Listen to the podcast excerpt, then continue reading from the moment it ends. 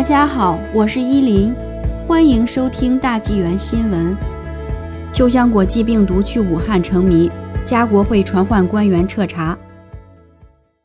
加拿大国会家中关系委员会决定，要求加拿大公共卫生局和国家微生物实验室解释，为什么仍未能提供有关将致命病毒寄去中国武汉实验室的文件。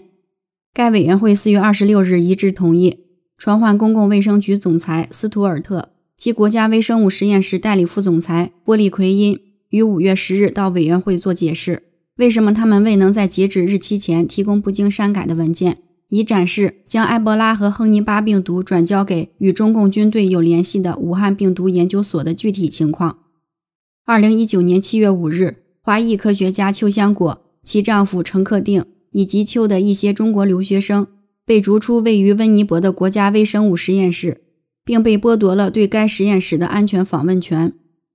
当年三月三十一日，邱香果将一批致命病毒活体样品寄往武汉病毒研究所，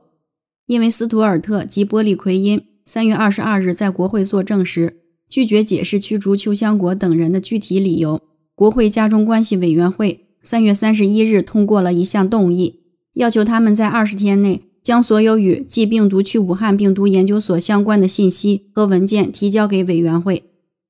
委员会副主席、保守党国会议员吉尼尔斯表示，该事件引发了很多问题，比如政府机构是否意识到与受到中共政权控制的机构打交道的风险。我们致力于彻查此事，